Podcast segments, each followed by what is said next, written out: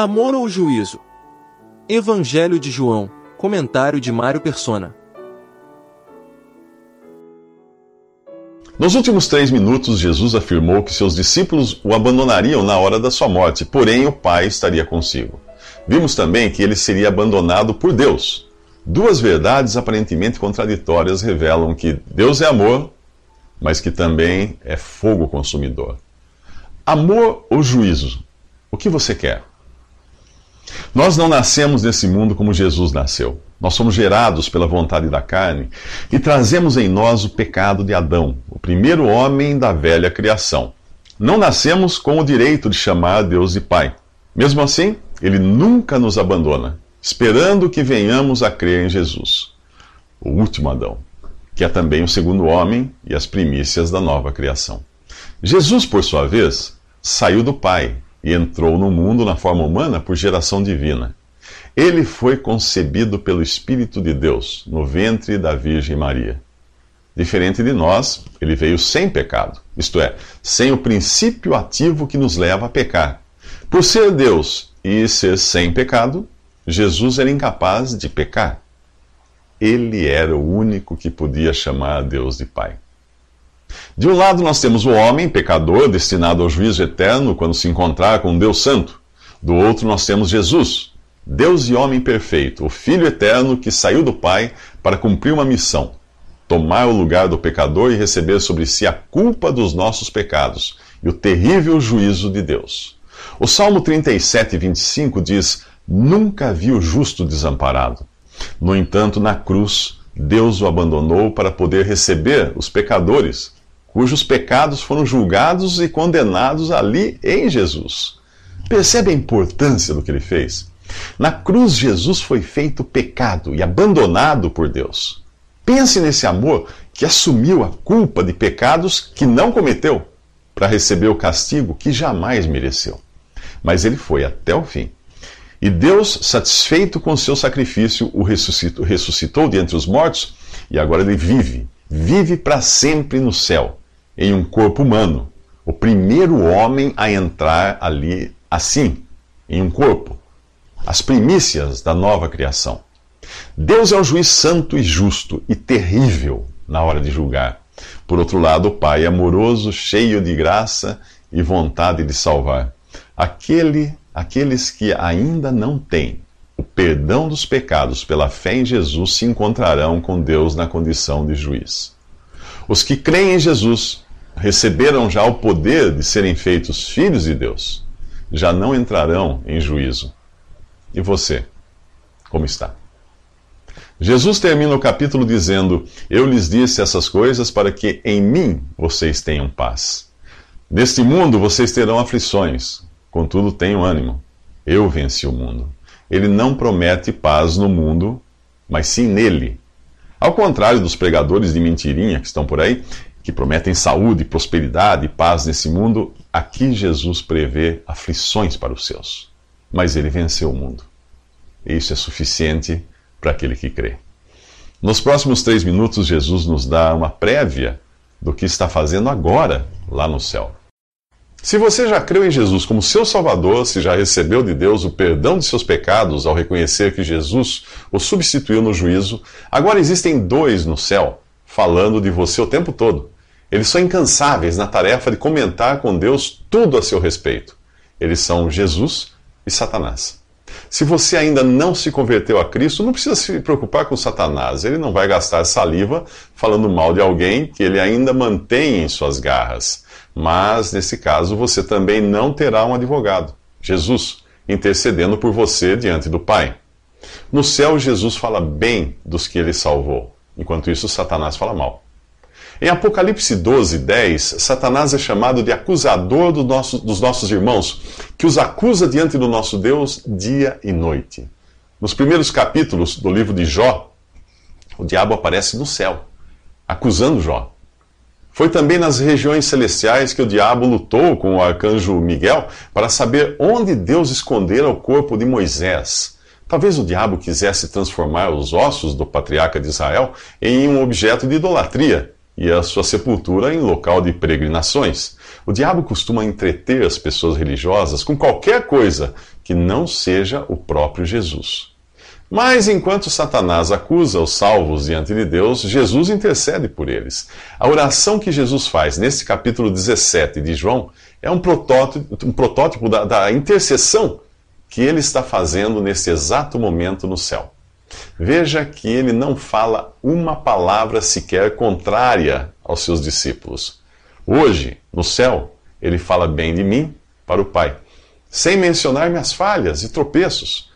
Como acontece neste capítulo, no céu Cristo não intercede para que eu receba honras humanas ou mundanas ou bens materiais, mas ele roga para que eu seja mantido separado do mundo. A prosperidade que ele quer para mim é espiritual, a única que dura uma eternidade. Nesta passagem do Evangelho, ele começa a sua intercessão enquanto ainda está no mundo, dizendo que é chegada a hora de morrer, mas logo pensa nos discípulos e, diante da perspectiva de uma morte horrível e do juízo de Deus que cairia sobre ele, é nos discípulos que Jesus está pensando. Isso é amor, isso é amor de verdade. O amor que não procura os seus próprios interesses, mas os da pessoa amada. Jesus roga ao Pai para que o glorifique na morte. Isso inclui ser ressuscitado e assentado à destra da majestade nas alturas. Ninguém poderia tirar sua vida. Ele a daria espontaneamente. E apesar de ter poder de, de reaver sua vida, tomá-la novamente, ele não usaria esse poder. Ele deixaria isso a critério do Pai. Em João 10, 18, ele diz a respeito de sua vida: Ninguém a tira de mim, mas eu a dou por minha espontânea vontade. Tenho autoridade para dá-la e para retomá-la. Esta ordem eu recebi de meu Pai. Após pedir ao Pai que o glorifique, ele roga pela oportunidade de glorificar o Pai por sua morte e por sua ressurreição. Como Jesus faria isso? Veja nos próximos três minutos. No capítulo 7 de seu evangelho, João diz que tentaram prendê-lo, prender Jesus, mas ninguém lhe, lhe pôs as mãos, porque a sua hora ainda não havia chegado. No capítulo 8, ele diz que ninguém o prendeu porque ainda não era chegada a sua hora. E agora no capítulo 17, Jesus diz: Pai, chega, chegou a hora. A morte de Jesus não foi um imprevisto. A sua vida não estava à mercê dos homens. Deus estava no controle de tudo mas mesmo assim os homens seriam responsabilizados por o terem entregado à morte. Primeiro, Jesus pede ao Pai que este o glorifique. Ele está falando de sua ressurreição, que seria o reconhecimento do Pai de que o Filho teria cumprido a missão para a qual foi designado. Em 1 Timóteo 3,16, você tem o roteiro completo dessa missão. Deus foi manifestado em carne, justificado no Espírito, visto pelos anjos, pregado entre as nações, crido no mundo e recebido na glória.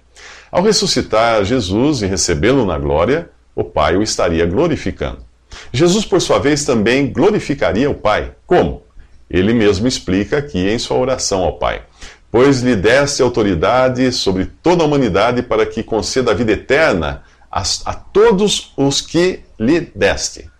Jesus glorifica o Pai, salvando pecadores. Deus é grandemente glorificado no fato de suas criaturas caídas e perdidas serem transformadas em adoradores que adoram a Deus em espírito e em verdade. Foi para isso que Deus os criou. Repare que é Jesus quem concede a vida eterna, não somos nós que a obtemos com nossos esforços. Repare também que ele concede a vida aos que o Pai lhe deu para esse propósito. Quando foi que isso aconteceu? Quando, Jesus, quando Deus nos escolheu nele, em Jesus, antes da fundação, antes da criação do mundo, para sermos santos e irrepreensíveis em Sua presença. Em amor nos predestinou para sermos adotados como filhos por meio de Jesus Cristo, conforme o bom propósito da Sua vontade para o louvor da Sua gloriosa graça, a qual nos deu gratuitamente no amado.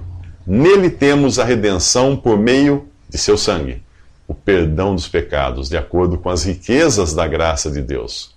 Escolhidos, predestinados, antes da criação do mundo, para sermos adotados como filhos, feitos santos e irrepreensíveis, e tudo isso Deus fez gratuitamente para nós mas a um preço enorme, a um custo enorme, pago por Jesus na cruz. No final, É essa gloriosa graça que será digna de louvor e não os nossos meros esforços. Percebe agora como é ingênua e mesquinha a ideia de que poderíamos ser salvos por nossas boas obras?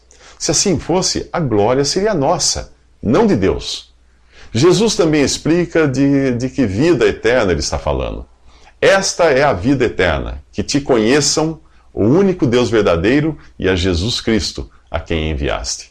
Repare que aqui Jesus diz com todas as letras que ele é o Cristo, o Messias enviado a Israel. Os judeus não poderiam jamais alegar que não sabiam com quem estavam lidando. Nos próximos três minutos, Jesus afirma que não roga pelo mundo, por seu progresso ou por seu bem-estar. A afirmação que Jesus faz no versículo 9 do capítulo 17 de João pode surpreender alguns. Não estou rogando pelo mundo, mas por aqueles que me deste, pois são teus. Como assim? Como pode ele deixar o mundo de fora da sua intercessão se o mundo precisa tanto de progresso, de paz e de harmonia entre os povos? Você pode até escutar o Papa o Dalai Lama e outros líderes religiosos rogando pela paz mundial e pelo progresso da sociedade, mas jamais encontrará Jesus fazendo isso. Ele intercedeu por seus algozes na cruz ao dizer: Pai, perdoa-lhes, pois não sabem o que estão fazendo. Mas em nenhum momento tentou mudar o sistema, incrementar a economia ou lutar por leis mais justas. Não. A razão é simples: Deus desistiu de melhorar o mundo que rejeitou o seu filho. O que Deus tem feito é se empenhar em resgatar do mundo um povo para si. São os que creem nele como o único Deus verdadeiro e a Jesus Cristo, o Filho de Deus que veio morrer para nos salvar. Se você fosse o capitão do Titanic depois de atingir o iceberg, o que você diria aos passageiros? Que pegassem pincéis e tinta para pintar o navio de uma cor mais alegre? Não! Você diria a eles para caírem fora dali, que o navio estava condenado. O apóstolo Pedro escreve em sua segunda carta: Os céus e a terra que agora existem estão reservados para o fogo, guardados para o dia do juízo e para a destruição dos ímpios. Os céus desaparecerão como um, com um grande estrondo, os elementos serão desfeitos pelo calor, e a terra e tudo que nela há, tudo, será desnudada. Quando você crê na palavra de Deus, faz tanto sentido tentar melhorar o mundo quanto pintar de cores alegres o carvão que você comprou para o churrasco. O seu destino é o fogo, não importa o quanto você capriche em melhorá-lo.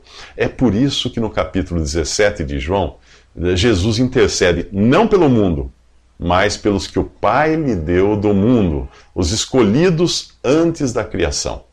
Estes são os que creem na palavra de Deus e foram salvos pela fé em Jesus. O Evangelho não é uma, missão de melhoria do mundo. O Evangelho é uma missão de resgate de pessoas do mundo. Muitos cristãos não entendem a sua vocação, achando que devem se intrometer na política e nos sistemas daqui como se fossem cidadãos do mundo. Não são. E uma passagem na carta de Paulo aos Filipenses mostra isso. A nossa cidadania, porém, está nos céus de onde esperamos ansiosamente um Salvador, o Senhor Jesus Cristo. Se eu viajar ao Nepal, eu posso até alimentar e vestir os necessitados ali, mas não tenho nada que me intrometer na política do país. Eu serei estrangeiro ali, como o cristão é estrangeiro aqui neste mundo. Não sou eu quem diz isso, é Jesus quem repete por duas vezes neste capítulo: Eles não são do mundo, como eu também não sou nem todos os passageiros do Titanic que tiveram, que tiveram acesso aos botes salva-vidas sobreviveram. Será que todos os que o Pai deu a Jesus estarão seguros eternamente? A resposta está nos próximos três minutos.